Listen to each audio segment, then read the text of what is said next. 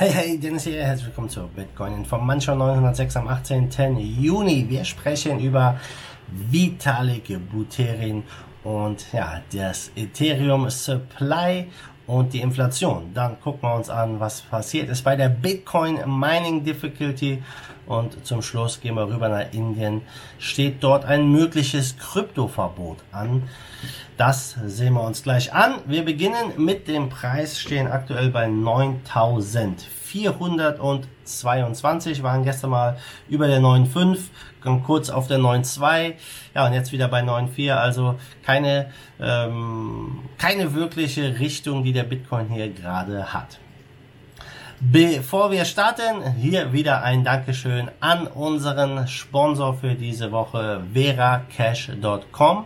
Ja, das ist ein Edelmetallkonto, eine Alternative zu deinem normalen Konto. Da kannst du ja Gold und Silber sparen, Edelmetalle sparen und bekommst eine Master Debit Karte und kannst damit quasi auf deine Goldbestände zugreifen. Kannst ganz normal mit dieser Karte einkaufen gehen, dann wird dein Goldbestand reduziert. Ziemlich coole Sache für die Leute, die ja ihr Gold nicht nur halten wollen, sondern einfach auch ja, damit ein bisschen bezahlen wollen.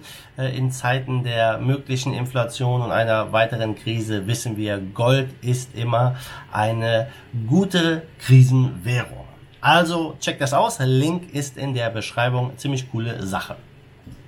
Gucken wir erstmal rüber zu Vitalik Buterin. Und ja, er hat ein bisschen über die Inflation bei Ethereum gesprochen. Das ist ja immer wieder ein Punkt, der auch äh, ja ein bisschen kontrovers ist, dadurch, dass Ethereum kein Maximum Supply hat. Niemand weiß, wie viele ETH es mal geben wird.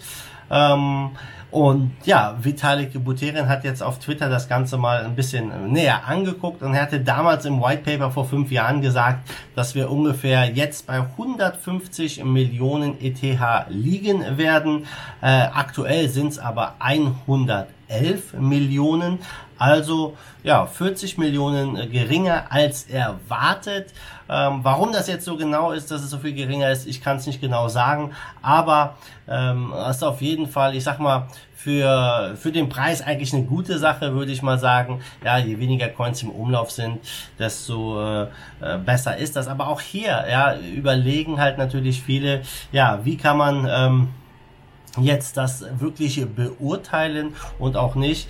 Ähm, ich persönlich ja, sehe ETH natürlich ein bisschen anders als äh, Bitcoin. Bitcoin ist ganz klar, hat ein ganz klares Cap von 21 Millionen Coins. Bei ETH sieht das anders aus. ETH hat ja auch ja, ein bisschen anderen Zweck und viele glauben mir halt, dass so eine komplett ähm, deflationäre Kryptowährungen wie Bitcoin, wo es ein hartes Supply Cap, äh, Cap gibt, wo das ist hartes Geld, hard Money, ja, das hat viele, viele Vorteile gegenüber zum Beispiel Ethereum, wo es nicht so ist oder anderen Kryptowährungen. Ob das äh, letztendlich so sein wird, das wird sich natürlich äh, zeigen. Ähm, ich fände es natürlich noch ein bisschen interessanter, hätte Vitalik ja nicht nur auf äh, die Inflation von Ethereum geguckt und das Maximum Supply, sondern einfach mal, was hat er vor fünf Jahren genau erwartet, wo wir in fünf Jahren stehen stehen mit ETH und was haben wir davon erreicht? Ja, äh, das ist eine gute Frage, da müsste man mal ein bisschen genauer hingucken. Aber ähm, mal sehen, ja, wie ETH sich weiterentwickelt. Auf jeden Fall, ETH wird stark genutzt. Es ist die Nummer zwei Kryptowährung, steht aktuell bei 233 Dollar.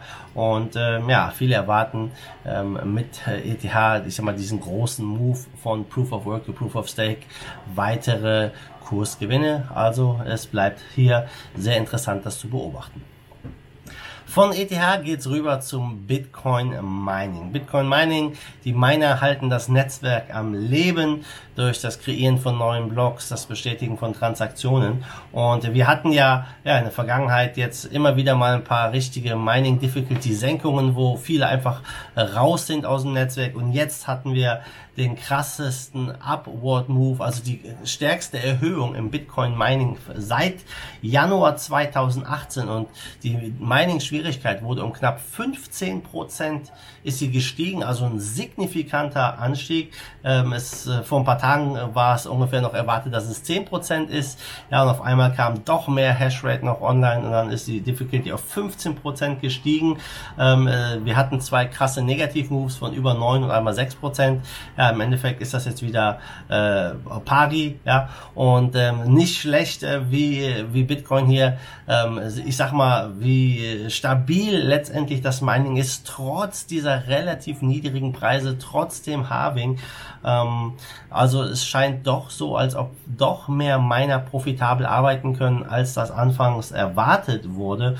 Und äh, das ist ja das Schöne beim Bitcoin. Alle 2016 Blocks passt sich die Mining Difficulty an, kommt viel Hashrate hinzu, wird sie schwieriger, gehen viele Miner raus, wird es ähm, ja wird geringer in der Schwierigkeit und wieder profitabler für die vorhandenen oder noch übrig bleibenden Miner.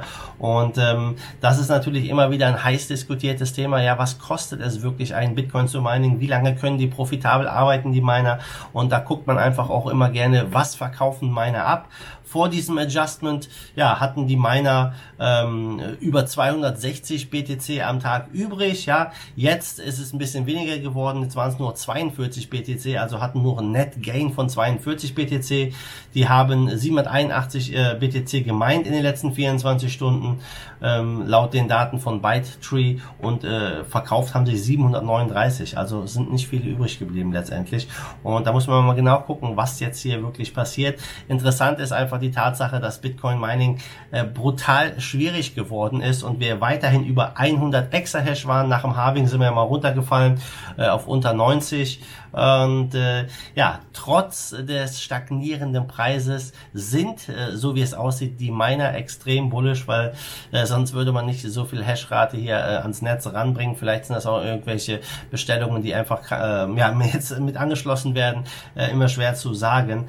Aber äh, diese, diese hohe Hashrate, diese hohe Schwierigkeit auch, ja, ist sehr, sehr interessant. Auf jeden Fall ein ganz klar bullisches Zeichen für das Bitcoin-Netzwerk.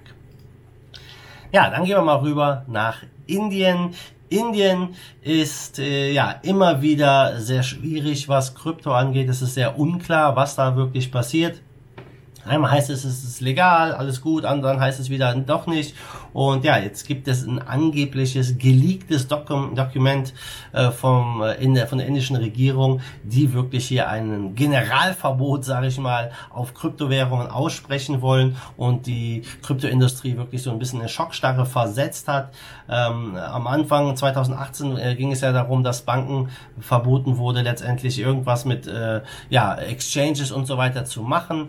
Ähm, das wurde letztendlich von der Reserve Bank äh, of India äh, unterbunden. Das heißt, die Banken durften weiterhin mit Kryptos zusammenarbeiten und äh, viele haben das sehr bullisch aufgenommen. Aber jetzt äh, dieses neue geleakte Dokument, ja, das sieht dann doch nicht so gut aus und äh, man äh, liest da so raus, dass sie wirklich ein, ein komplettes Verbot von Krypto hier aussprechen wollen und äh, das wäre natürlich eine Katastrophe. Also das heißt alles, Trading, Mining, Hodling, alles ist komplett verboten. Das heißt, der Besitz von Krypto könnte in dem Fall auch verboten sein. Wie man das durchsetzen will, ist natürlich, ist natürlich unmöglich, das durchzusetzen, keine Frage. Aber die werden hier äh, ja dann mit drakonischen Strafen auffahren. Viele, viele Millionen an ähm, äh, ja, Strafen oder krasse Zeit im Gefängnis. Also heftige Zeit, dass man hier mehrere Jahre in den Bau geht. Ähm, ja, ich bin sehr gespannt, ob das wirklich jetzt hier nur ein Gerücht ist oder nicht. Ähm, Nishal Chetty, der CEO von VasiX, einer der führenden Bitcoin-Exchanges in Indien, er sagt, hey, das sind alles nur Annahmen und eher spekulativ. Lass uns erstmal gucken, was dabei rauskommt. Es, äh, in diesem Artikel, der dazu erschienen ist, gibt es keine glaubhaften Referenzen vom Staat oder irgendwelche Aussagen vom Staat, von der Regierung, die das hier wirklich wirklich unterstützen würden. Also man ist dann noch vorsichtig, man weiß nicht, ob das jetzt wirklich nur, ja, ich sag mal, ähm, falsche Fährte ist und äh, vielleicht dann doch ganz anders läuft. Ähm, so wie es scheint, wird das im Juli, August dann entschieden werden bei den nächsten Debatten und ich bin gespannt. Also ich kann mir gut vorstellen, sollte es zu einem so einem Verbot kommen, halt ich, ich persönlich, ich, ich habe jetzt zu wenig Einblick natürlich, in, in, was da in Indien wirklich passiert vor Ort, aber äh, ich äh, denke, das wäre extrem, extrem bearish für die Kryptobranche, wenn ja so eine riesige äh, Masse an Menschen quasi diese Technologie vorenthalten wurde, verboten würde. Ähm, ob das dann zur Revolution führt, keine Ahnung. Ob man dann das Verbot durchsetzen kann, das ist natürlich eine ganz andere Frage. Ja, zum Schluss guckt man nochmal Marktgeschehen bei 267 Milliarden Kapitalisierung, Bitcoin Dominance 64,9 Prozent und der Bitcoin leuchtet rot. Was ist hier los? Wir sind leicht im Minus äh, zu gestern. Ähm, ja, 0,5% ist der Bitcoin runtergegangen äh, zu gestern Morgen. Also wir haben jetzt kurz nach 8 hier in der Früh.